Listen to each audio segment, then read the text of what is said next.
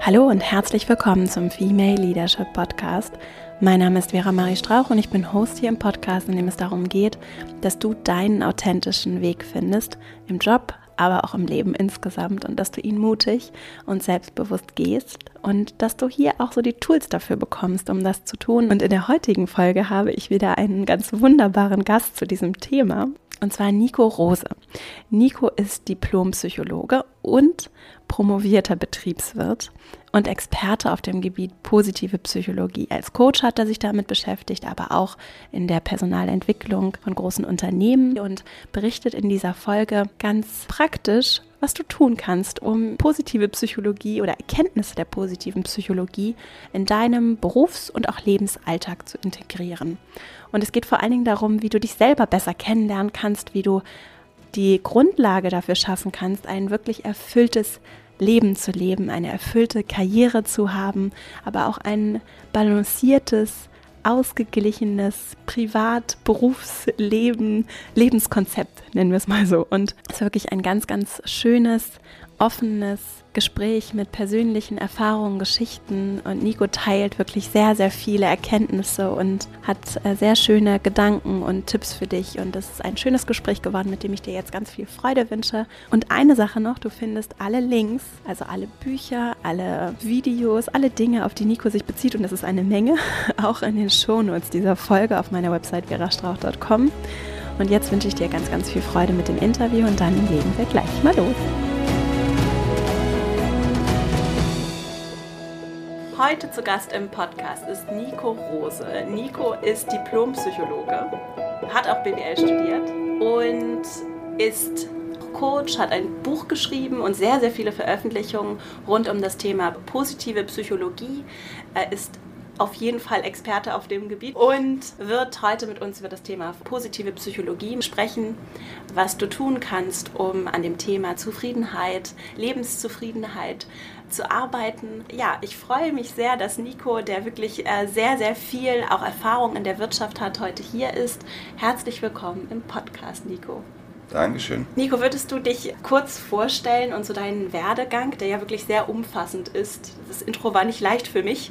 ich wusste gar nicht, ich konnte mich nicht entscheiden. Deswegen ähm, magst du uns mal erzählen, was für einen Weg du bisher gegangen bist und was du heute machst. Mhm. Ja, ich habe tatsächlich bis 2004 in Münster äh, Psychologie studiert, noch mhm. klassisch auf Diplom, woran man sieht, wie alt ich auch bin, nämlich gerade 40 geworden. Mhm war dann zwei Jahre bei L'Oreal in Düsseldorf im Personalbereich mhm. und hatte damals so aus den ersten Erfahrungen als Psychologe in der Wirtschaft das Gefühl, dass man als Psychologe in der Wirtschaft ein Stück weit eingeschränkt wird in dem, was sie einen machen lassen. Also ja. Personal geht halt immer gut, weil das ja ein Stück weit so ein Expertenthema von Psychologen ist. Und wir tauchen auch gerne in Marktforschungsabteilungen auf, weil wir im Studium halt mit Statistik gequält werden, wie blöde. Und das sind so die typischen Felder. Und ich glaube, wenn ich damals gesagt hätte, hm, ich will jetzt aber Marketing machen, nicht Marktforschung, also eher den kreativen Bereich oder was völlig anderes, dann hätte, glaube ich, so dieses, ja, diese Frage im Raum, wieso, du bist doch Psychologe. Mhm. Und de, den BWLern passiert das komischerweise nicht. BWLer können immer alles und da wollte ich dann irgendwie so ein bisschen ausbrechen und äh, habe mir dann kurz die Frage gestellt, soll ich ein MBA machen, habe mich dann aber dagegen entschieden. Und dann ist Plan B in Kraft getreten. Ich hatte immer schon die Idee, nochmal zurück zur Uni zu gehen, eine Doktorarbeit zu schreiben. Ursprünglich habe ich gedacht, Psychologie und habe mich dann aber eben ganz bewusst auf die Suche nach einem ja, BWL-Doktorvater gemacht, der mich dann als Fachfremden annimmt und bin dann über verschlungene Wege an der European Business School in Österreich-Winkel gelandet, an einem Lehrstuhl für Controlling. Und jetzt versuche ich heute immer noch nachzuvollziehen, was mich damals geritten hat. Also gehe mal als Psychologe ohne Fachkenntnis in BWL an einen Lehrstuhl für Controlling und schreibe da eine Doktorarbeit. Das habe ich getan. Wichtigste Erkenntnis aus dieser Zeit ist, äh, Controlling ist eine super Sache für Menschen, die sehr anders sind als ich. Und äh, ja, also ich finde, ich bin ein neugieriger Mensch. Ich kann mich immer so ein Jahr, glaube ich, für alles erstmal begeistern und mich da reinsteigern. Hab dann aber, ohne dass das jemandes Schuld ist, es ist einfach eine eine Fehlpassung gewesen. Habe dann doch relativ schnell die, die Lust an vielen Dingen dort verloren und in der Zeit dann mich auch einfach ganz viel mit anderen Dingen beschäftigt. Wie das so ist, wenn man was Dringendes machen muss und keinen Bock hat, dann fängt man mhm. an zu putzen und dann wird gebügelt. Mhm. Und irgendwann ist dann die Wohnung sauber und alles ist gebügelt und ist noch so viel Zeit da. Ja. Und äh, ja, ich habe in der Zeit wirklich Wochen und Monate am Stück gerne auch mal nur in, in Wiesbaden auf Parkbänken gesessen und Buddha gelesen und Hermann Hesse, mhm. was mich im Zweifel auch nach vorne gebracht hat. Und die ersten zwei Jahre war ich am Lehrstuhl, wie man das häufig so macht. Und in der anderen Zeit, um mich zu finanzieren, habe ich in einer kleinen Unternehmensberatung gearbeitet mit Schwerpunkt auf CRM und Marketing. Nochmal eine völlig andere Ecke. Und weil ja dann noch so viel Zeit da war fürs Promovieren, was ich ja nicht wollte, musste ich dann noch andere Wege finden, den Kalender voll zu machen. Und habe mich dann ab 2008 in Wiesbaden als Coach selbstständig gemacht. Mhm. Vom Background her konnte ich das, glaube ich, ganz gut. Ich war ja einerseits Diplompsychologe, ich habe aber auch in der Zeit von so 2005 bis ungefähr zu der Zeit extrem viele Ausbildungen absolviert. Trainerausbildungen, Coaching, ganz viele verschiedene Richtungen heute sage ich mal, ich war Seminar-Junkie in der Zeit. Also ich habe wirklich meine ganze Freizeit und auch meine freien Devisen sozusagen nicht in, in Urlaube investiert, sondern in Ausbildung. Und dann habe ich irgendwann gesagt, jetzt hast du, glaube ich, hier 30.000 Euro für diese ganzen Ausbildungen rausgegeben. Es wäre doch schön, wenn wieder was reinkommt. Und, ähm, Coaching, das selbstständig machen, ist ja erstmal einfach, weil es ist ja kein geschützter Berufszweig oder so. Das heißt, eigentlich brauchst du nur einen Raum und vielleicht ein paar Visitenkarten. Aber das hat damals im Wiesbadener Raum ganz gut funktioniert. Und dann habe ich eben an drei Tagen so projektweise Unternehmensberatung gemacht, an drei Tagen Coaching. Sonntags habe ich auf der Parkbank gesessen und Hermann Hesse gelesen und natürlich auch ganz fleißig promoviert. Ähm, das Interessante ist jetzt, dass ich natürlich gemerkt habe, dass ich da in einer Situation bin, die, die sich irgendwie nicht ganz richtig anfühlt. Also ich muss da ganz viel Arbeit in ein Thema investieren, wo ich dann relativ früh wusste, das will ich wahrscheinlich weder in der Praxis beruflich machen, noch würde ich versuchen, dort akademisch zu verbleiben. Und das weckt natürlich auch irgendwie ja. Zweifel und ja. Interessenskonflikte und Wertekonflikte. Und gewissermaßen so mit meinen eigenen Erlebnissen, aber natürlich auch mit dem, was ich so von meinen ersten 100 Klienten äh, im, im Coaching dann gesehen habe, habe ich, weil ja immer noch ein Sonntag frei war, habe ich dann noch ein privat motiviertes Forschungsprojekt angefangen, ein empirisches Projekt, was mit der Doktorarbeit überhaupt nichts zu tun hat. Herzlichen Glückwunsch. Und das war sozusagen mein, mein Einstieg in diese positive Psychologie. Ich habe einen Fragebogen entwickelt, der darauf abzielte, ja, zu verstehen, äh, ob Menschen Ziele für sich im Leben gefunden haben ob sie das Gefühl haben, dass das die richtigen Ziele sind und, und auch, ob es sowas wie so, so Wertekonflikte gibt. Also ein Teil von mir möchte nach Hü und der andere Teil möchte nach Hot. Mhm. Und so ein paar, also alles Dinge, die ich auf einer abstrakten Ebene bei meinen Klienten auch wahrgenommen hatte. Ja. Und ich wollte sozusagen verstehen, ob man das relativ kurz und knackig messen kann, ja. ob jemand solche, solche Themen hat und wie stark da die Ladung ist. Und dann habe ich diesen Fragebogen gebastelt zusammen mit ein paar, ja, wie man sagt, so Variablen auf der Ergebnisseite, also wie zufrieden sind die Menschen, aber auch wirklich sowas wie, wie verdienen sie. Also ich habe mal geguckt, was hängt da wie miteinander zusammen. Und da sind ein paar sehr interessante Ergebnisse herausgekommen. Die habe ich dann als Zeitschriftenbeitrag in so einem Coaching-Magazin veröffentlicht. Mhm. Und der Verlagsleiter fand das System dahinter so interessant, dass er mich gefragt hat, ob ich daraus nicht mein erstes Buch machen möchte. Und dann habe ich gesagt, ich muss eigentlich eine Doktorarbeit schreiben, also natürlich ja. dann war, waren die, die, der achte und neunte Tag in der Woche war dann auch voll. Genau, dann habe ich mm, ja, angefangen zu schreiben und habe dann aber irgendwann auch die, die Doktorarbeit ein bisschen strukturierter angegangen und dann kam noch ein anderes Thema dazwischen, nämlich die Liebe. Ich komme ursprünglich aus Hamm in Westfalen. Das kennen die meisten Leute, die viel Zug fahren, von, äh, von dem Satz, dieser Zug wird in Hamm geteilt. Also sind die Hauptstadt in Deutschland der Zugteilung. Und meine jetzige Frau, die kommt auch aus Hamm in Westfalen, äh, ist aber in einem Familienunternehmen. Die ist da nie weggekommen. Dann haben wir zweieinhalb Jahre eine Fernbeziehung geführt, Hamm, Wiesbaden. Und als dann der Doktor irgendwann fertig zu werden drohte, stand dann die Frage im Raum und wir wollten dann auch irgendwie äh, fester zusammenkommen. Also komme ich zurück nach Hause, nach Hamm, wo man als Akademiker nicht tot über dem Zaun hängen will. Ist leider so. Gibt relativ wenige hochqualifizierte Jobs. Oder kommt sie zu mir in den Rhein-Main-Raum? Dazu muss man wissen, dass sie in einem äh, kleinen Familienunternehmen arbeitet, in dritter Generation. Und hat sie sich irgendwann entschieden, ich möchte eigentlich gerne das Unternehmen weitermachen. Dann habe ich gesagt, alles klar, dann breche ich meine Zelte im Rhein-Main-Raum ab und komme eben zurück nach Hause. Und das ist der Punkt, an dem ich mich dann aber auch entschlossen habe, dieses selbstständige Dasein erstmal wieder einzustellen und einen anständigen Job anzunehmen. Und da kommt dann jetzt mein heutiger Arbeitgeber Bertelsmann ins Spiel, wo ich seit acht Jahren äh, im Stabsbereich des Personalvorstands bin und äh, mache da mit einem kleinen Team auf der Dachebene von Bertelsmann weltweit das Employer Branding und äh, verschiedene High Potential Recruiting Programme.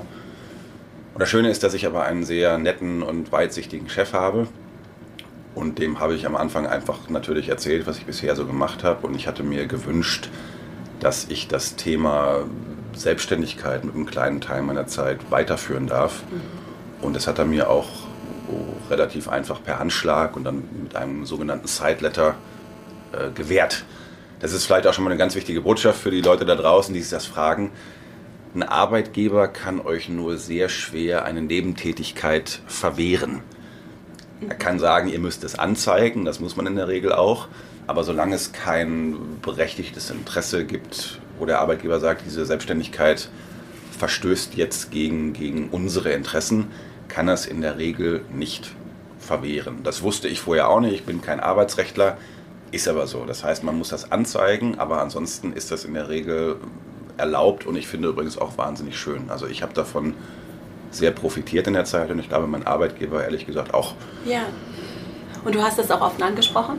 Auch nochmal so ein Punkt. Ich glaube, es gibt tatsächlich viele Leute, die gar nicht offen sich selber das vielleicht eingestehen und wenn sie sich selbst das eingestehen, dann auch offen direkt schon auch in, in Vertragsverhandlungen am Anfang zu sagen, Mensch, das interessiert mich, da habe ich Lust drauf, ich will beides. Ne?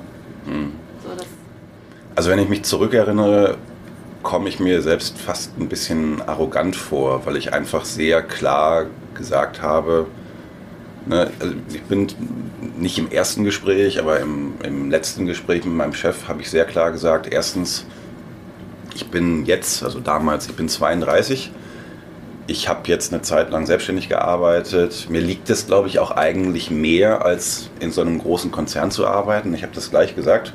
Ich habe gesagt, ich finde dich toll, ich finde das Team toll, ich finde die Stelle toll, ich finde das Unternehmen toll. Ich möchte das gerne machen, aber die Wahrscheinlichkeit, dass ich mit 40-something weg bin, die ist sehr groß. Und da hat er gesagt, ja, dann lass mal gucken.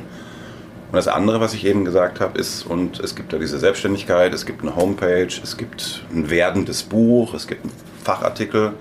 Und wenn ich das mit 40 vielleicht eh wieder machen will und das jetzt aber zehn Jahre in die Schublade lege, yeah. dann ist das alles tot. Und äh, er hat sich einfach darauf eingelassen. Wie gesagt, mit dem Handschlag, der gute Mann ist promovierter Philosoph, also der hat, glaube ich, auch ein bisschen Verständnis für abseitige Themen. Mhm.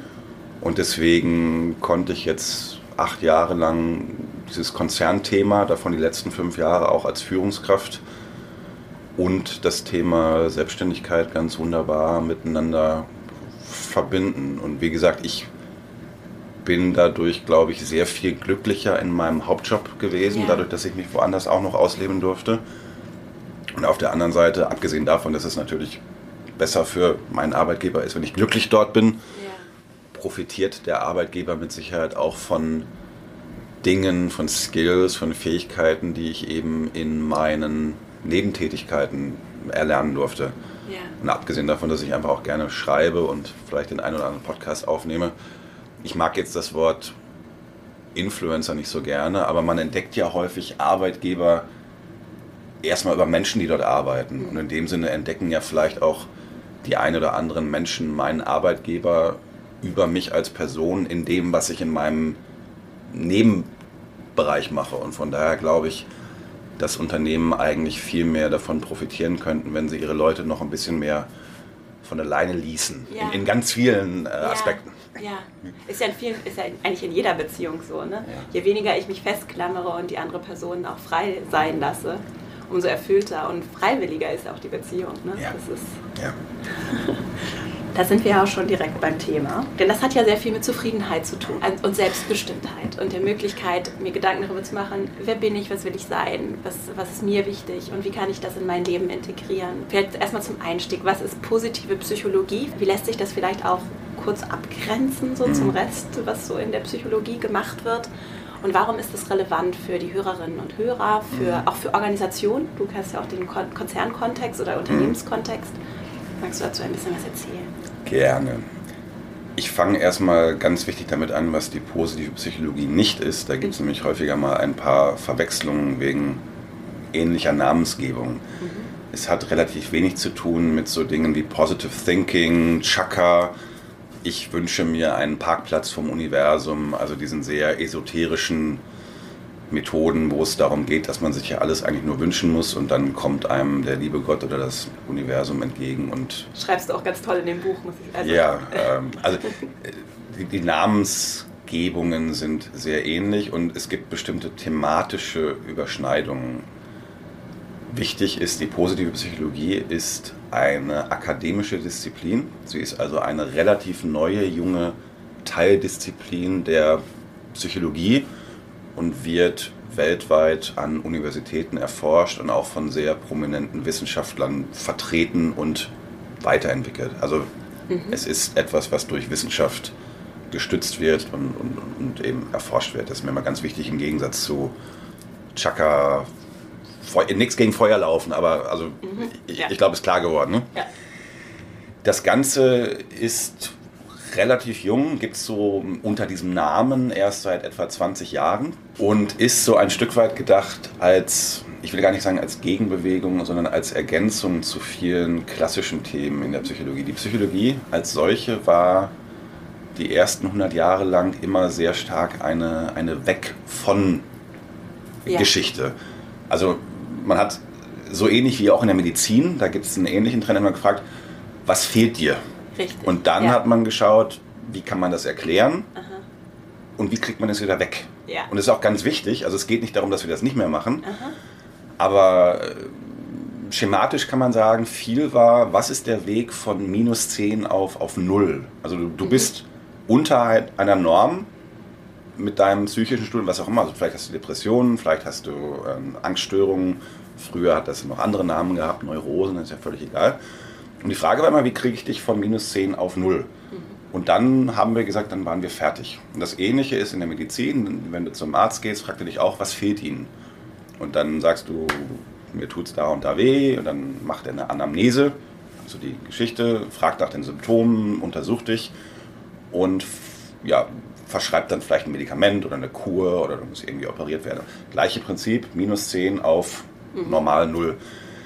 In der Medizin gab es diese Gegenbewegung schon ein bisschen früher, so ab den späten 70ern mit einem Herrn äh, Aaron Antonowski. Und das ist der, der heute Pate steht für den Begriff der Salutogenese. Auf der einen Seite ist Pathogenese, Pathogenese die Entstehung von Krankheiten. Salutogenese ist die Entstehung von Gesundheit. Mhm. Also nicht, wie werde ich, wie werde ich nicht mehr krank, sondern was ist eigentlich sowas wie eine positive, werdende Gesundheit. Ja, so interessant, weil auch so interessant, wie viele Menschen gar nicht, glaube ich, wissen, wie Gesundheit sich überhaupt anfühlt. Also wie sich auch ihr Körper und, auch ihre Psyche in einem vollkommen intakten Zustand anfühlt, weil sie es wahrscheinlich so lange nicht mehr erlebt haben, dass, dass irgendwie der schmerzende Magen zu einem festen Bestandteil des Lebens wird oder morgens mit äh, schlechten Gedanken oder traurig aufzuwachen ein Teil des Lebens ist, das einfach verdrängt wird und nicht diese positive Seite gar nicht mehr, gar nicht mehr kennen. Ne? Exakt. Und die positive Psychologie ist dann eben als Erweiterung des Spektrums angetreten und stellt sich eigentlich die Frage, was müssten wir denn tun, um Menschen von 0 oder 1 auf plus 10 zu bekommen oder wo es auch immer hingehen kann. Mhm. Und da stehen dann Fragen im Raum, die eigentlich sehr, sehr alt sind. Also die gab es definitiv schon vor der positiven Psychologie, die haben wir nicht erfunden. Mhm. Das geht im Grunde zurück auf das, was die alten Griechen auch schon beschäftigt hat. Also wie werde ich glücklich? Was ist ein, in Anführungsstrichen, ein gelungenes Leben? Wann, unter welchen Umständen empfinden Menschen ihr Leben als sinnvoll, aber natürlich auch, wann empfinden sie ihren Job als sinnvoll. Was ist eigentlich eine gelungene Beziehung im Privatleben, aber natürlich auch im Arbeitsleben? Und deswegen sage ich manchmal, das einfachste Bild ist, du gehst in die Buchhandlung deines Vertrauens machst einen Schlenker ins Regal mit der Selbsthilfe- und Managementliteratur, wo ja genau diese Fragen äh, beantwortet werden oder wo man versucht, diese zu beantworten. Nimmst den Stapel oder die Themen, gehst in die andere Schmuddelecke mit der Literatur über statistische Forschungsmethoden und Empirie und lässt sozusagen die Empirie und die Forschungsmethoden auf diese sehr, sehr alten Themen los. Und das, was du dann machst, ist im Grunde das, was die positive Psychologie und positive Psychologen beschäftigt. Was sind denn so ganz, ganz grundsätzliche Ergebnisse oder Erkenntnisse, die diejenigen, die jetzt zuhören, so mitnehmen können? Was sind so ganz grundsätzliche Empfehlungen? Wie kann ich mich dem Thema nähern? Worauf muss ich mich vielleicht auch am Anfang oder sollte ich mich erstmal konzentrieren? Ich glaube, du schreibst an einer Stelle, es gibt ja dieses äh, Saying, if you can dream it, you can do it. Ja. Yeah. Und du sagst, if you can't dream it, you can't do it. Ja. Yeah. Richtig? Ja, was ich damals gemeint habe, auch wieder ein Stück weit, um das eben von diesen Chakra, Machbarkeitswahn, Themen abzugrenzen. Also natürlich fängt irgendwie alles mit, einem, mit einer Idee oder mit einem Traum an. Wenn du jetzt darüber denkst, was, was will ich im Leben erreichen? Möchte ich ein Startup gründen? Möchte ich Karriere machen? Möchte ich aber auch nur heiraten und eine Familie haben? Also du brauchst hier irgendwie einen Wunsch, ein Bild im Kopf oder im Herzen, um, um damit es sich überhaupt in diese Richtung zieht. Das heißt aber natürlich nicht, dass man automatisch alles äh, erreichen kann, indem man es sich wünscht. Deswegen habe ich damals gesagt, ich verkehre mal diesen Sinnspruch ins Gegenteil. Denn äh, ohne Ziele und äh, irgendwie Wünsche funktioniert es natürlich nicht. Auf der anderen Seite wird natürlich bei den, bei den Chakra-Methoden gerne vergessen, dass meistens noch ganz viel Leben und, und Arbeit dahinter steht, bis man seine Ziele erreicht hat. Also wenn ich mich nur auf die Couch setze und mir den Traumpartner visualisiere, dann äh, kommt er wahrscheinlich nicht. Ne? Ja. Das war einfach der, der Gedanke dahinter. Das Buch, das du, das verlinke ich auch in den Shownotes, das Buch, yeah. das du geschrieben hast, Lizenz zur Zufriedenheit, Lebensziele verwirklichen, positive Psychologie in der Praxis. Da erklärst du auch den Aufbau, ich glaube auch deiner Studie, ne, auf so ja. vier Ressourcen und sagst auch, der Unterschied ist anders als in anderen Bereichen der Psychologie und auch der Medizin, diese Fixierung auf Störungen, was läuft verkehrt, zu gucken, wie im Coaching, wo sind Ressourcen, wo sind meine Stärken, was mhm. kann ich gut, sich darauf zu konzentrieren und das dann auf, auszubauen ja. und zu entwickeln. Und ähm, du baust das auf so einem Vigor-Modell, nennst du es auf. Also ja. es sind fünf Elemente. Vielleicht steigen wir damit ein. Gerne. Ja, äh, Vigor ist im Englischen ist das ja sowas wie, wie Kraft, wie Lebenskraft. Deswegen hatte ich das als, als Akronym mir ausgesucht. Also das V in dem Akronym steht in dem Fall für Vision oder Vision. Also da frage ich die Leute, hast du eigentlich sowas wie eine Vision für dein Leben? Und einige Leute sagen mir, ja, habe ich ganz klar. Und andere sagen immer auch, vielleicht nicht so sehr. Das wäre so ein Faktor. Das heißt, ein guter Einstieg wäre, einfach mal sich hinzusetzen und zu überlegen, habe ich sowas überhaupt? Also habe ich etwas, was mich aus der Zukunft her zieht? Ja. Ich bin übrigens kein, kein, das ist auch, das Buch ist ja jetzt schon ein paar Jahre alt, also ich bin ein bisschen davon weggekommen, äh, dass man immer Ziele haben muss. Ich glaube aber sehr wohl, dass man eine Richtung haben muss. Ja. Das ist nicht das Gleiche. Ja. Also dieses, dieses, du musst dir ein Ziel setzen und so, da bin ich mittlerweile selbst auch sehr von weg, weil mhm. ich mich selbst in meinem Leben kaum daran gehalten habe. Mhm. Ich habe aber immer mehr daran gearbeitet, eine, eine Richtung zu entwickeln. Und ja. äh, der Unterschied ist, bei einer Richtung geht man halt eben und dann kann man auch mal ein bisschen links und rechts gehen und solange man das Gefühl hat, man geht halt auf das zu, was einen zieht und, und vielleicht auch noch weiter, passieren viele schöne Dinge unterwegs. Und wenn man sich zu sehr auf irgendwelche Ziele fixiert, dann verpasst man eben vielleicht auch die, die Dinge, die so am, am Wegesrand lauern. Trotzdem habe ich in der, in der Studie festgestellt, wenn Menschen das für sich sagen, also nicht präskriptiv, sondern deskriptiv, wenn sie einfach sagen, ich habe so eine klare Vision, ich habe klare Ziele, dann sind die in, zumindest in meiner Stichprobe tatsächlich ein ganzes Stück weit zufriedener. Ja. Insofern für sich selbst oder vielleicht auch mit einem Coach oder, oder mit einem Barkeeper oder einem guten Freund zu überlegen, wo könnte es mich denn hinziehen, ist mit Sicherheit ein, ein guter Einstieg. Mhm. Und natürlich vielleicht auch in Abgrenzung zu dem von, wo, wo bin ich gerade. Ja. Also die Ziele, die ich da möglicherweise finde oder die Richtung, äh, ist die kompatibel mit dem, was ich jetzt gerade tue, mit ja. meinem Job, mit meiner Lebenssituation. Das wäre tatsächlich ein guter Einstieg, glaube ich. Ja, schön, schön. Auch weil so Wachstum und Entwicklung ja was ist, was wichtig für uns ist, ne? und nicht Ja. der Stillstand. Ja. Ja. So, das I, also das folgt so ein bisschen so einer, so einer Richtung von, wo sind die Ziele überhaupt und dann werden sie bearbeitet oder wo ist die Richtung und dann folgt das so ein bisschen so ein Weg vom, vom, vom Träumen in Richtung Machen. Das I steht in dem Fall für Integration und da geht es im Grunde nach Richard David Brecht um die Frage, wer, wer bin ich und wenn ja, wie viele und diese verschiedenen Teilpersönlichkeiten, sind die sich eigentlich miteinander einig? Kennen die sich überhaupt? Ich habe ich hab leider den, den Namen vergessen, aber es gibt ein Zitat von einem Autor, wo er sagt, äh, es gibt Teile in mir, die haben sich noch nicht das Du angeboten. Ich weiß leider gerade nicht, von wem es kommt, aber das ist ja was, was wir alle erleben, im Kleinen wie auch im Großen. Äh, Soll ich jetzt für die Prüfung lernen oder doch Party machen? Ist ein Wertekonflikt. Soll ich meine Promotion dran geben und was anderes Schönes machen? Und dann sagen die Eltern vielleicht, oh, das finden wir aber nicht so gut. Wertekonflikt. Das heißt, bei der Frage I geht es, bin ich eigentlich im weitesten Sinne integriert mit mir selbst, mit den verschiedenen Persönlichkeitsanteilen.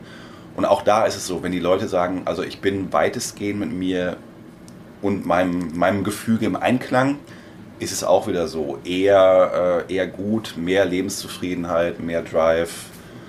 Und äh, deswegen ist das auch ein Faktor, über den man sich mal Gedanken machen kann. Ja. Ja. G habe ich geklaut aus der. Ich brauchte ja, ich wu- wusste schon, ich wollte dieses Akronym haben und dann brauchte ich irgendwie den Buchstaben G in der Mitte. Habe dann einen Begriff äh, entwendet aus der Juristerei.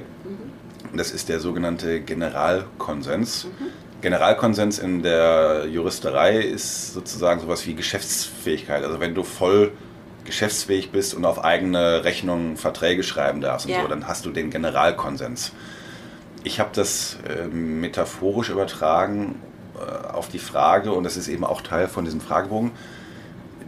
Die Fragen gehen im Grunde davon, hast du, also mal angenommen, du weißt, wo du hin möchtest und du bist auch irgendwie so mit dir einigermaßen im Reinen, hast du das Gefühl, dass du wirklich deine Ziele erreichen darfst?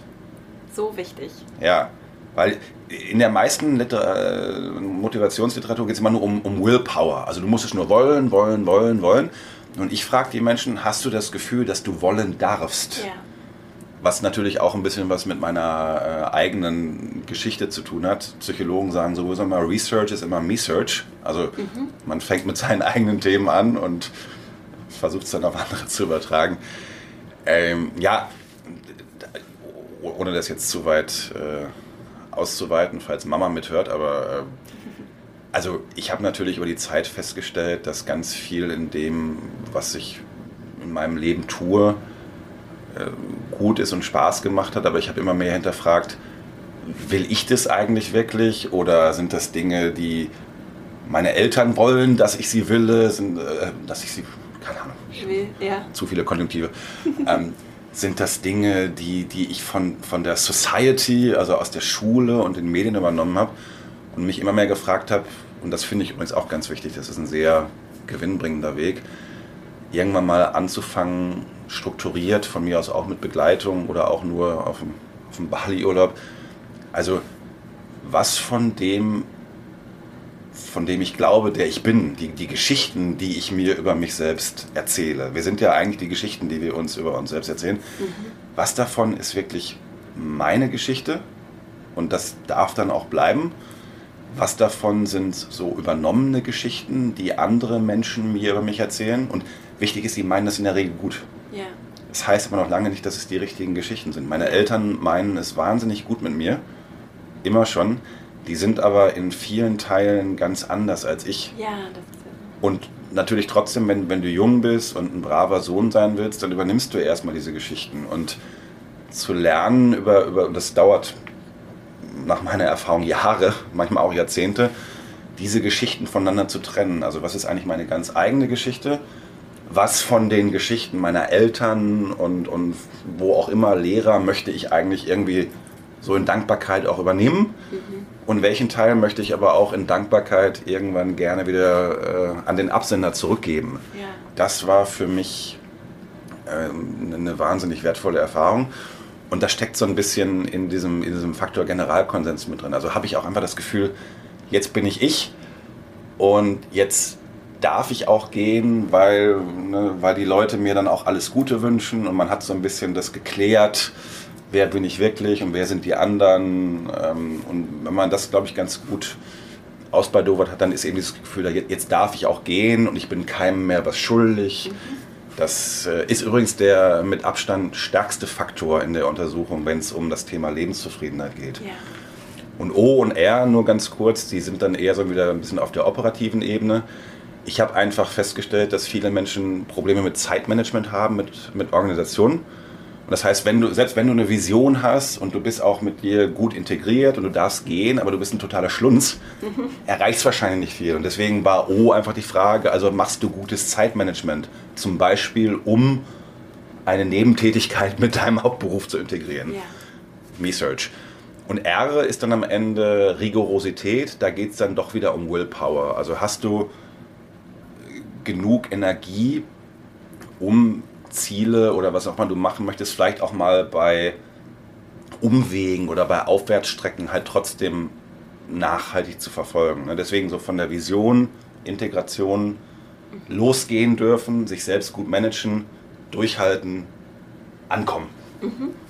Ich würde das, also die Ideen dahinter sind jetzt bei zehn Jahre alt. Ich würde das heute wahrscheinlich ein bisschen anders schreiben, aber grundsätzlich äh, stehe ich noch dazu. Ich würde gerne noch einmal bei diesem Generalkonsens bzw. So diesem innere Erlaubnis-Thema einsteigen. Denn, und ich finde, das passt auch sehr gut übrigens mit dem kann ich das wirklich träumen, was ich mir, also träume ich eigentlich meinen Traum und kann den wirklich träumen oder ist das nicht sogar, ist das nicht eigentlich der Traum von jemandem anderes, ich versuche jemandem anders irgendwas recht zu machen oder halte ich mich überhaupt auch für wertvoll genug, mhm. so einen Traum haben zu dürfen. Mhm. Und da sind wir ja bei so einem Thema, das ich persönlich auch ganz spannend finde, Me-Search, nämlich so ist wie so Glaubenssätze. Ne? Ja. Hast du da vielleicht Tipps, wenn jetzt alle, die zuhören, inklusive mir, so das Gefühl haben, okay, was kann ich denn jetzt machen, um das rauszufinden, was vielleicht mich irgendwie unbewusst auch blockiert? Was kann man tun? Ja, ist ein extrem wichtiges Thema. Ich glaube, das Einfachste, was man machen kann, ist aber auch wirklich vielleicht besser mit einem Partner. Das muss nicht unbedingt ein Psychologe sein, das kann man auch so ein bisschen spielerisch machen. Aber es ist immer gut anzufangen, einfach damit vielleicht erstmal ein paar Statements aufzuschreiben. Also was, was glaube ich eigentlich über die Welt? Mhm. Da kann man mit kleinen Dingen anfangen, sowas wie Unternehmen und Unternehmertum. Ist das gut oder ist das schlecht? Ja. Keine Ahnung, Greenpeace, ist das gut oder ist das schlecht? Aber natürlich auch in Bezug auf sich selbst. Also wenn man gleich knackig einsteigen will, dann fängt man mit so Fragen an wie, bin ich eigentlich ein guter? Mhm. Oder der Frage, was? Ganz spannende Frage. Und da muss man mal gucken, was kommen da für Antworten. Ein bisschen offener was bin ich eigentlich für einer oder was bin ich für eine. Mhm. Man muss mal gucken, was da so in einem aufsteigt. Ne? Bin, ich ein, bin ich ein guter Mensch? Bin ich ein lustiger? Bin ich ein fleißiger? Bin ich. Kann ja verschiedene Dinge dabei rauskommen. Und im nächsten Schritt kann man ja anfangen, das mal zu hinterfragen. Also egal, ob das jetzt geht, ist, ist Greenpeace gut, ist Greenpeace schlecht, sind Unternehmen gut, schlecht. Die spannende Frage ist immer, ähm, was muss ich glauben, damit ich glauben kann, was ich glaube? Ja. Also was sind die häufig unhinterfragten Vorannahmen, die ich schon gar nicht mehr registriere, die es erst ermöglichen, also sozusagen logisch ja. validieren, ja.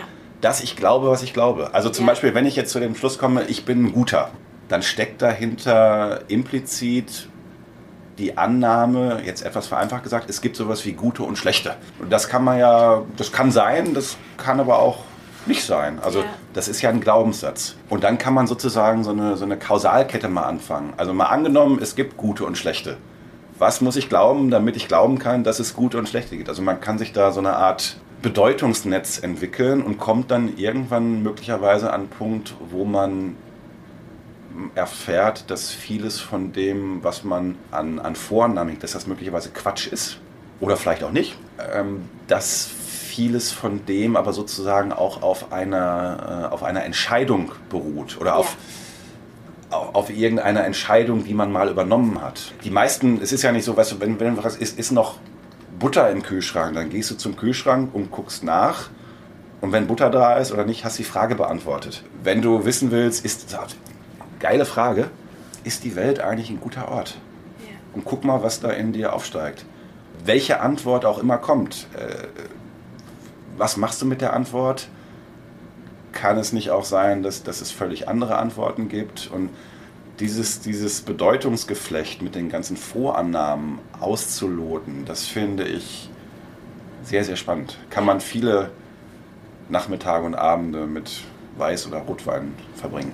Und das ist ja auch ein Prozess, also nicht, ja. was jetzt so gleich beim ersten Mal vollständig abgeschlossen ist, sondern eher eine Entdeckungsreise, sich selber auch besser ja, total. Deswegen sage ich ja, ich, ich ja. glaube ja auch nur noch die Hälfte von dem, was da in dem Buch steht. Nein, ich glaube ich glaub, ich glaub noch 80 Prozent, aber äh, als ich das Buch angefangen habe, war ich halt 30 und äh, mitten in einer etwas unruhigeren Phase in meinem Leben. Und heute bin ich 40 und bin verheiratet, habe zwei Kinder, habe ein Haus mit einem Garten und bin Führungskraft, was ich damals noch nicht war, also eine andere Ebene von Verantwortung.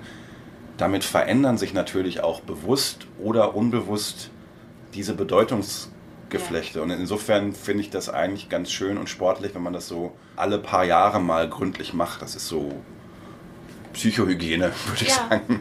Ja, es ist ja auch ein, ein ongoing process. Ne? Es ist nicht, dass ich gehe punktuell zum Arzt, um etwas zu reparieren, sondern ich arbeite kontinuierlich daran, vielleicht auch von der 9 mal auf eine 10 zu kommen und zu gucken, wie weit denn da das Spektrum vielleicht auch noch geht. Ne? Ja, eine wichtige Bemerkung dazu, weil das manchmal auch so ein Missverständnis ist.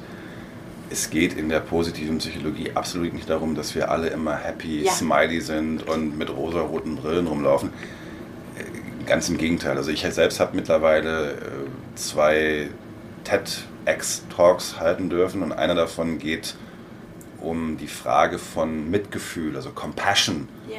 in Organisationen. Mhm. Und da steht also explizit die Frage im Raum, was machst du als Organisation, als Führungskraft, wenn es Leuten nicht gut geht? Und das Letzte, was du machen willst, ist äh, Smile. Also ja es ist einfach, also es geht natürlich schon darum, wie, wie können wir unter anderem positive Gefühle in unserem Leben mehren. Das ist eine der Kernfragen der positiven Psychologie. Aber eben gerade nicht dadurch, dass man das andere wegdrückt. Ja. Das ist ein häufiges Missverständnis. Deswegen wollte ich das Sehr an dem Punkt einmal gerade anmerken. Also so Themen wie, wie geht man mit, mit Leid um? Wie geht man, äh, ja, jetzt bist du Führungskraft und dann, ich habe das jetzt auch schon erlebt, da sterben dann halt Angehörige von, von Mitarbeitern. Wie gehst du mit dieser Situation auf, auf eine menschliche und gute Art und Weise um, sodass es erstmal dem Menschen gut geht, aber natürlich auch der, der Konstellation mit den Kollegen. Und am Ende, ehrlicherweise ist es so, du fragst dich natürlich als, als Führungskraft auch immer, wie, wie kriegen wir das wieder hin, dass wir irgendwann produktiv sind. Das sind ja, ja. Konflikte, die du dann auch, äh, gar nicht mal Konflikte, aber Konstellationen, mit denen du als Führungskraft arbeiten musst und willst da irgendwie dem Menschen gerecht werden, du willst aber auch dem Unternehmen gerecht werden. Und auch mit solchen Fragen kann man sich der, der positiven Psychologie, also ja, kann man sie zu Rate ziehen. Aber es ist mir eben ganz wichtig, weil manchmal eben das Missverständnis ist, dass wir sozusagen rumrennen und sagen, also du musst dich nur glücklich denken und damit alles gut. Ja. Das ist es wirklich nicht. Ja. Ja, und das ganze Spektrum unserer Gefühle gehört ja auch dazu. Ich meine, wirklich, es geht ja eher, vielleicht ist es auch eher so Erfüllung. Na, äh, Erfüllung heißt ja nicht, ich bin immer nur happy, sondern ich habe ich, ich, ich kann auch richtig Leid spüren, weil es nochmal dazugehört, wenn ich wirklich ja. Freude und Liebe ja auch, also das sind ja so die Spektren, in denen wir uns auch bewegen und dann ja. gehört Schmerz auch unweigerlich mit dazu. Ja. Da gibt es auch ganz spannende Untersuchungen. Also jemand hat zum Beispiel mal geschaut, im, im höheren Alter Menschen untersucht, so ab, ab 50, 55 aufwärts. Wer von denen ist denn vielleicht besonders glücklich und wer ist nur normal glücklich und wer ist nicht so glücklich? Und hat die dann sehr intensiv äh, interviewt und befragt, wie viel, jetzt abstrakt gesagt, wie viel kumuliertes Leid hast ja. du in deinem Leben eigentlich erfahren? Also Menschen, die gestorben sind, Krankheiten, Arbeitslosigkeit. Und da gibt es dann, wie so häufig in der Psychologie, ein, ähm, ja, so, einen, so einen umgekehrt U-förmigen Zusammenhang. Also Menschen, die ein kumuliertes mittleres Level an Leid erfahren haben, die sind später im Leben am glücklichsten. Also wer zu wenig Leid erfahren hat, kann möglicherweise auch keine Resilienz aufbauen und den haut dann später im Leben manchmal aus der Bahn. Aber natürlich gibt es auch die Fälle, das darf man nicht verlieren, also Menschen, die zu viel Leid erlebt haben, die haut es im Mittel häufig auch aus der Bahn. Ja. Und Menschen eben mit einem durchschnittlichen, kumulierten äh, Niveau ja. an Lebensleid, die haben es häufig nach hinten raus dann am, am schönsten. Ich finde das eigentlich ganz, ja. ganz spannend. Ja, spannend, sehr spannend. Ein, ein Punkt, auf den du auch gerade eben angespielt hast, auf den ich unbedingt noch eingehen möchte, ist das Thema Confirmation Bias und die sogenannte kognitive Dissonanz, weil es geht ja hier auch um Geschlechterrollen und, und ohne das jetzt zu groß machen zu wollen. Das spielt sehr gut auf den Punkt ein, den du gerade, oder auf den Punkt an, den du gerade genannt hast, dieses den Menschen zu sehen. Wenn jemand leidet, dann ist das sehr individuell. Dann leidet die Person anders als die Kollegin, die daneben sitzt. Ne? Und dann geht es ja darum, auch als Führungskraft zu sehen, den Menschen wirklich zu sehen und das auch selbst aushalten zu können. Mhm. Und das ist für mich so ein wichtiger Punkt, auch wenn es darum geht, wie wir in Organisationen, in Teams zusammenarbeiten, aber auch privat. Wie erlauben wir uns selbst zu sein? Wie erlauben wir auch den Menschen um uns herum zu sein? Und inwieweit sind da vielleicht auch innerlich was Rollenvorstellungen, sowohl wie hat man als Vorgesetzte zu sein, oh. wie hat man immer alles, was irgendwie Mann ist, so und so. Das macht man nicht. Darf so ist man. ja. Da darf man im Podcast fluchen. Oh ähm, bei den amerikanischen Parteien glaube ich nicht. Ähm, ich kann also, ich, ich ja. fühle mich an den meisten Tagen so dermaßen un, unmännlich irgendwie. Ist auch gar nicht, also ich bin relativ groß und habe eine tiefe Stimme, aber ich habe mich mein ganzes Leben lang immer nur in eher weiblichen Umfeldern bewegt. Also Psychologie ist ja ein Fach, was zumindest am Anfang erstmal 80, 85 Prozent Frauen anfangen ich habe die meiste Zeit im Personalbereich verbracht, was auch ein sehr äh, weiblich geprägtes Thema ist. Ich gehe wesentlich lieber am Samstagnachmittag shoppen als ins Fußballstadion. Also äh, diese ganzen männlichen. Also das Einzige, ich bin leidenschaftlicher Heavy Metal Fan. Das ist so vielleicht eher so, so ein männlich. Ansonsten habe ich mich eigentlich sowieso immer eher in, in sehr weiblichen Kontexten bewegt. Ich, ja. kann mit, aber ja. lass, lass mal kommen. Was kommt jetzt? Nein, weil du, also, äh, ich finde das interessant, weil ich, also ein, ein Ansatz hier auch im Podcast ist zu sagen, es fehlt, äh, oder es ist gut, Bewusstsein zu haben und Wissen zu haben, auch darüber, wie die menschlichen Prozesse sind. Ja. Zum Beispiel im Confirmation Bias, dass wir das, was wir meinen, was schon da ist, eher versuchen zu bestätigen in unserer Wahrnehmung. Ja. Um dieses Bewusstsein zu schaffen, bei allen, die zuzuhören, die das vielleicht nicht kennen. Und, und, auch ich kenne das jetzt, aber das heißt nicht, dass ich mir das konstant bewusst mache und darüber reflektiere. Und ich glaube, wenn wir insgesamt mehr Bewusstsein in dieser Welt schaffen, hm. dann hilft uns darüber, was mit uns in uns passiert. Dann hilft uns das sehr dabei, solche Grenzen zu überkommen und Missverständnisse ja auch zu überkommen. Hm. Ähm, um sowas wie zum Beispiel Geschlechterthemen mhm. auflösen zu können für uns selbst und für andere. Und deswegen wäre es toll, wenn du das einmal erklären könntest. Was ist ein Confirmation Bias und was kann ich vielleicht auch tun, um das zu mhm. lösen für mhm. mich? Mhm. Confirmation Bias bezeichnet in der Psychologie die Tendenz, also schon auf der, auf der Wahrnehmungsebene und auf der bewussten, aber vor allen Dingen auf der vorbewussten Wahrnehmungsebene äh, einen Eindruck, den man sich, warum auch immer in der Vergangenheit schon gebildet hat, immer weiter zu bestätigen. Ja.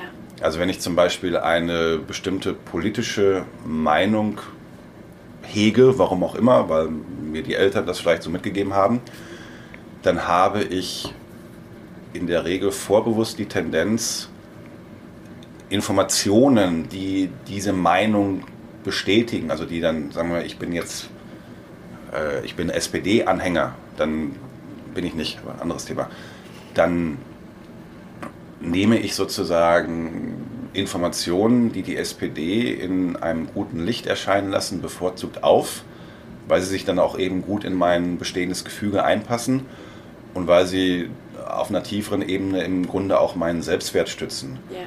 Und andere Informationen, die also sagen, die SPD macht gerade nicht so viele tolle Sachen, die werde ich tendenziell ausblenden. Also im Sinne von, ich suche diese Informationen natürlich erstmal gar nicht aktiv auf. Ja. Wenn ich sie oder wenn ich mit ihnen konfrontiert werde, habe ich typischerweise die Tendenz, das kognitiv abzuwerten. Ja. Ist so wie bei Rauchern. Wenn Ja. Rauchern mit Informationen äh, konfrontiert werden, die sagen, du Rauchen ist halt nicht so gut, dann sagen die eben, ja, ich rauche ja gar nicht so viel. Oder mein Opa hat auch geraucht, ist trotzdem 90 geworden. Also man, man wertet sozusagen die, die Relevanz der konfligierenden Informationen ab, weil man sonst das erleben würde, was du eben auch gestellt hast, nämlich kognitive Dissonanz. Also wenn ich in, in meinem, wir haben ja alle nur ein Gehirn, vermutlich, oder im Bauch haben wir vielleicht auch noch eins, anderes Thema. Aber wenn ich sozusagen äh, Meinungen oder Informationen in meinem einen Gehirn halten muss, die sehr stark sich widersprechen auf einer logischen Ebene, Ja. dann erzeugt das kognitive Dissonanz. Und das mögen wir in der Regel nicht. Und deswegen versuchen wir diese kognitive Dissonanz zu reduzieren, heißt das Wort. Ja. Und das machen wir eben typischerweise, indem wir äh, bestimmte Informationen ganz ausblenden und uns damit gar nicht erst konfrontieren. Oder wenn wir damit konfrontiert werden, diese Informationen abzuwerten. Oder natürlich, das wäre manchmal wünschenswert, vielleicht gerade so auch in Bezug aufs Rauchen, ich will jetzt hier nicht missionieren, aber ich bin kein Fan, äh, natürlich einen Einstellungswechsel zu vollziehen. Ja. Das ist das, was Kommunikatoren häufig machen wollen. Die wollen durch die kognitive Dissonanz durch Ja. und sagen, jetzt ändere doch mal deine Meinung. Ja. Also zum Beispiel in den Gesundheit. Und dann höre ich auf zu rauchen.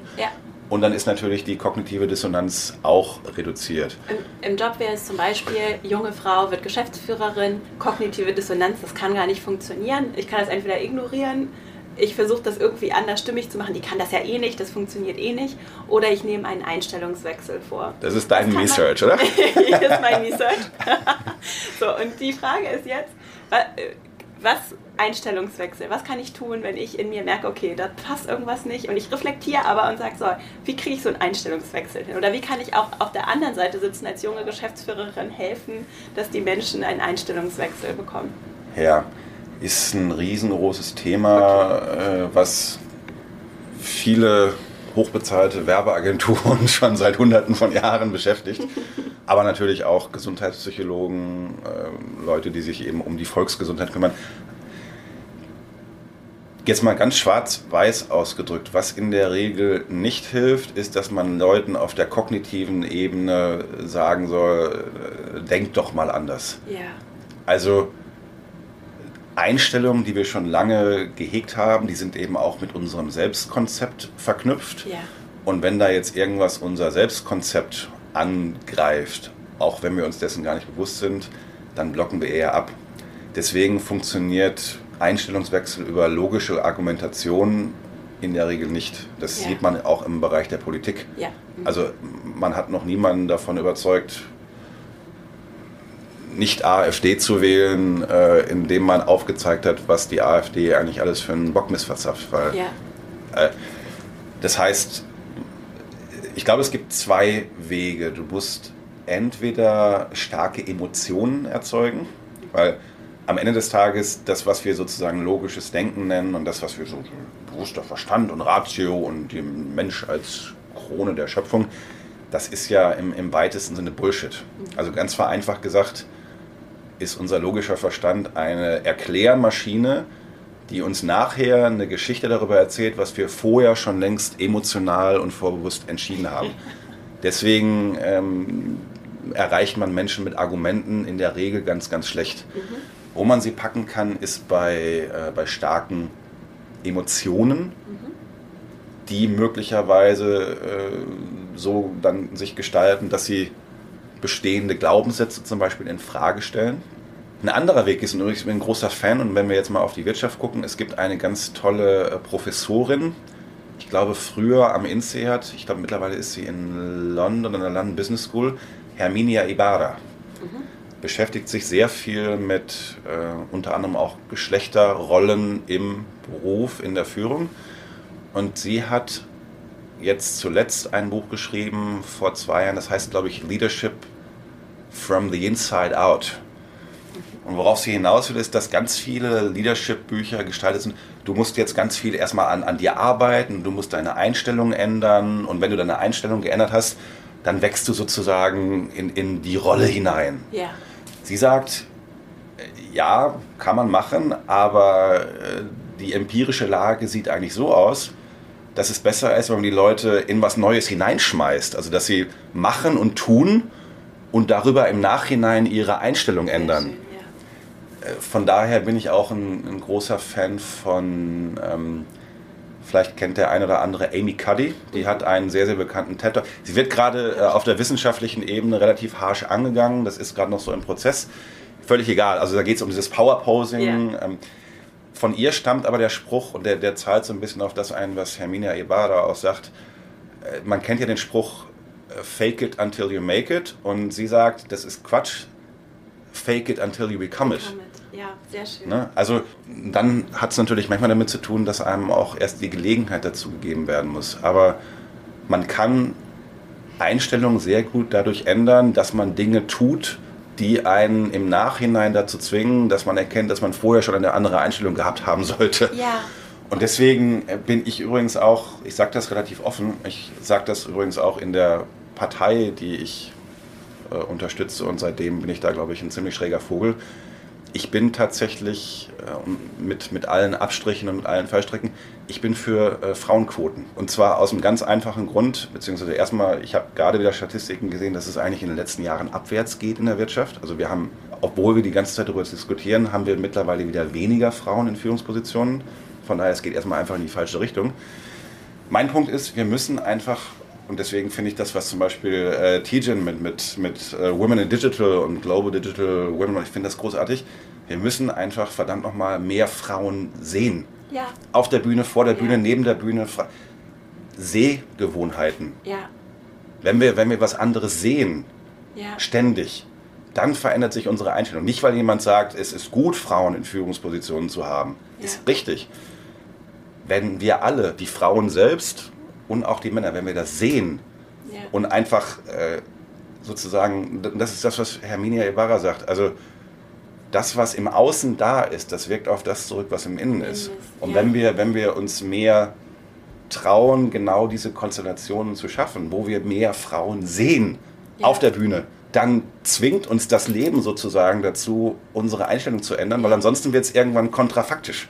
Und das finde ich viel, viel wirksamer als, ja, äh, alle, alle Begründungen dieser Welt. Also ja. platt gesagt, erstmal die, die Macht des Faktischen schaffen. Ja. Toll. Da braucht man natürlich dann gerade in Organisationen manchmal Schützenhilfe. Also es braucht dann Männer, die einem dabei helfen, diese Macht des Faktischen zu schaffen. Aber ich hoffe und äh, bete, dass wir mehr davon bekommen. Ein äh, wunderschönes äh, Schlussstatement. Bevor wir zu meinen Abschlussfragen kommen, wo können Menschen dich finden, Nico? Ich habe erstmal eine Homepage, mhm. nicorose.de, ganz einfach. Mhm. Ich bin einer von diesen äh, ominösen Xing-Insidern und schreibe da ab und zu was, da kann man ein bisschen was lesen. Ich habe noch einen englischen Blog über positive Psychologie. Den habe ich damals angefangen, 2013, als ich angefangen habe, an der University of Pennsylvania zu studieren. Das haben wir, glaube ich, am Anfang ausgespart. Mhm. Aber ich habe tatsächlich äh, vor einigen Jahren noch mal ein Jahr direkt bei den wichtigsten Begründern dieser Disziplin studieren dürfen. Und das war eigentlich mehr so, so als Art Travel-Erfahrungsblog aufgesetzt, solange ich in diesem Studium war. Mhm. Und hat sich dann so ein bisschen weiterentwickelt. Mittlerweile nicht mehr ganz so viel, aber trotzdem äh, sehr viele, ich glaube 500 Artikel mittlerweile. Ähm, auf Englisch heißt Mapalicious. Mapalicious, okay, ja. prima, verlinke ich auch. Und dann ab und zu darf ich mal was schreiben für Vivo Online, Handelsblatt Online. Ich habe auch mal zehn Artikel für Zeit Online geschrieben, die sind auch noch alle da. Manchmal mal was für Werben und Verkauf von Lied. Also ich schreibe einfach gerne, das ist intrinsisch motiviert und wenn man nach meinem Namen googelt, wird man von solchen Dingen erschlagen. Meine Abschlussfragen. Also erste Frage.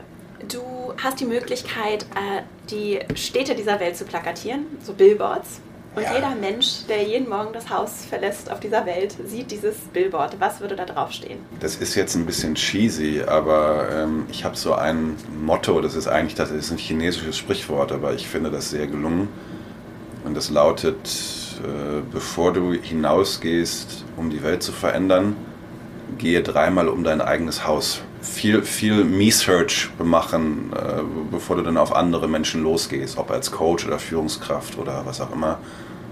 Me-Search ist gut, weil man gute Begleiter hat. Und deswegen finde ich das gar nicht so schlecht. Schön, schön, sehr schön. Zweite Frage. Hast du Buchempfehlungen, Film, Tipps, Inhalte, Themen, die dich bewegt und inspiriert haben, die du den Hörerinnen und Hörern empfehlen würdest? Kann was ganz so Grundlegendes sein, Hermann Hesse oder so, aber auch irgendwas, was du in letzter Zeit irgendwie gelesen hast. Ja, schwierig. Ich lese so viel. Also wenn sich jemand so grundlegend zum Beispiel für die positive Psychologie interessiert, eher so im, im Bezug auch auf sich selbst, mhm. nicht, nicht so sehr auf Organisationen, gibt es ein schönes, das hat jetzt zwar schon zehn Jahre auf dem Buckel, aber das heißt auf Englisch The How of Happiness. Mhm. Und gibt es auch auf Deutsch, aber ich würde es eher auf Englisch lesen. Die Autorin ist eine Professorin, äh, die einen ganz schwierigen Nachnamen hat. Der Vorname ist Sonja mhm.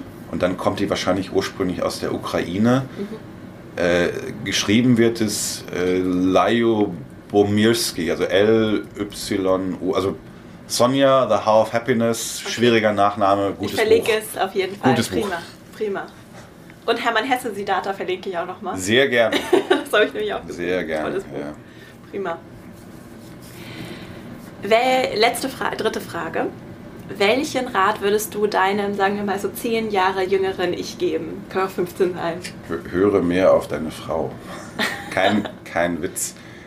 Äh, Mache ich an ganz konkreten Dingen fest hat genau mit dem zu tun, worüber wir heute geredet haben. Wenn du jünger bist, hast du ja bestimmte Vorstellungen darüber im Kopf, was ein gutes Leben ist, was ein guter Job ist, vielleicht auch was ein guter Partner ist. Ich hatte früher mal Kriterienlisten im Kopf, so die Frau an meiner Seite, die muss.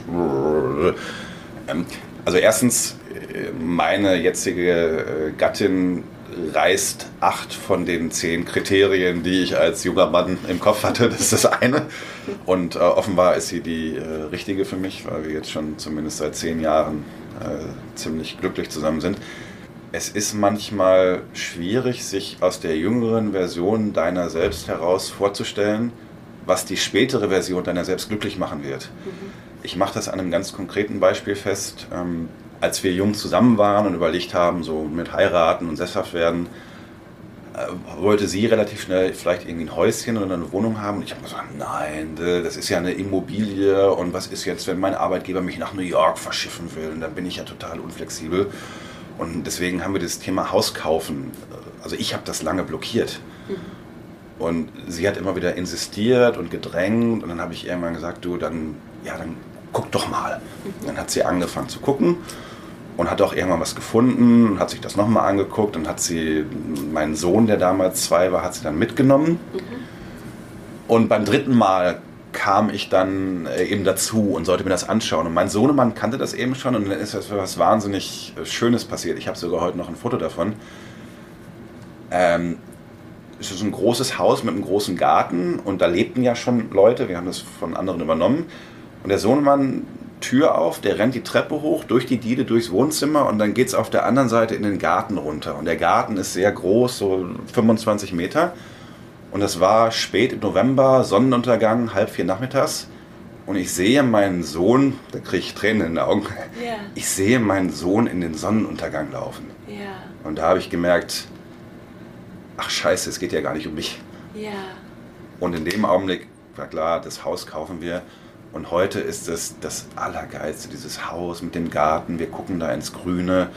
Und ja, das Haus ist ein Hamm. Das ist übrigens gut, weil man sich das dann auch in jungen Jahren leisten kann, im Gegensatz zu München oder, oder, oder Hamburg. Aber das meine ich. Also, du brauchst manchmal auch Leute, die schon auf irgendeiner Ebene ein bisschen weiter sind und ja. die dir sagen, was gut für dich ist. Ja. Und du kriegst es vielleicht erst fünf, fünf Jahre später raus, dass es äh, vorher schon richtig war. Ja. Und ähm, manchmal sagen die dann auch Leute Dinge, die vielleicht dann später nicht mehr richtig sind.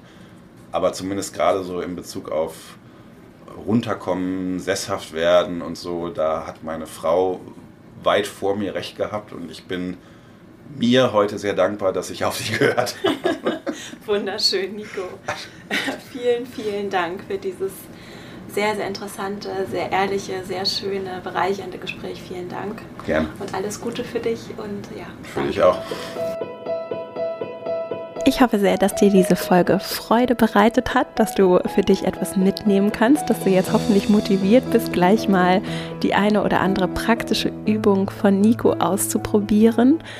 Und dass du auch Lust darauf hast, dich mit deinem Me-Search ein bisschen mehr zu beschäftigen. Und wenn du dich dabei gerne begleiten lassen möchtest von mir, dann kann ich dir sehr das Female Leadership Programm ans Herz legen, in dem es genau darum geht, nämlich dass du dich damit beschäftigst, wer du bist, wer du sein möchtest, wie du dahin kommst, was dein ganz eigener Stil im Job ist, ob du jetzt eine Führungsposition hast, auf dem Weg dahin bist oder dich vielleicht auch einfach nur so mit den Themen Selbstführung beschäftigen möchtest dann kann ich dir sehr das Programm ans Herz legen. Über 28 Tage begleite ich dich dabei, das herauszufinden. Und es gibt eine Community von anderen Teilnehmerinnen, die dich auch dabei begleiten. Und in Mastermind-Gruppen erarbeiten wir deinen ganz eigenen Weg. Und ich freue mich darauf, dass wir im Januar wieder loslegen. Wenn du Interesse hast, im Januar mit dabei zu sein, dann gibt es in den Shownotes zu dieser Folge einen Link oder auch auf meiner Website verastrauch.com zur Warteliste des Programms und dann bekommst du als allererste eine E-Mail, sobald das Programm wieder seine Tore öffnet.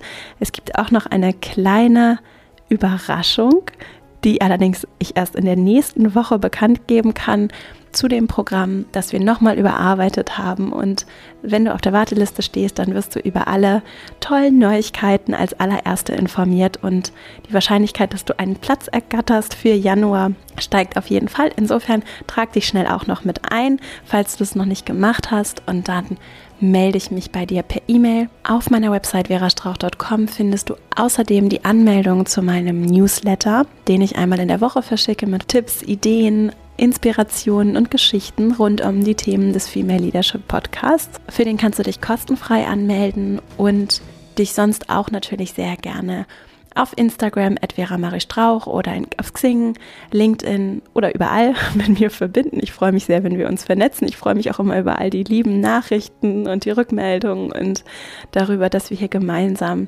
einen, ähm, einen mutigen Weg des Hinterfragens gehen und gemeinsam an Themen arbeiten. Das ist einfach wunderschön und ich danke dir sehr dafür. Ich danke dir auch dafür, wenn du dem Podcast schon eine Bewertung dagelassen hast auf iTunes. Falls nicht, wäre es wunderschön, wenn du ihm eine Bewertung dalässt, eine Rezension dalässt, eine 5-Sterne-Bewertung. Das hilft sehr, damit der Podcast gefunden wird.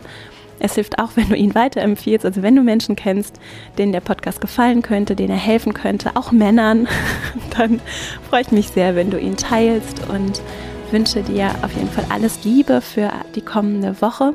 Freue mich schon sehr auf nächste Woche. Bis dahin, alles Liebe, deine Vera.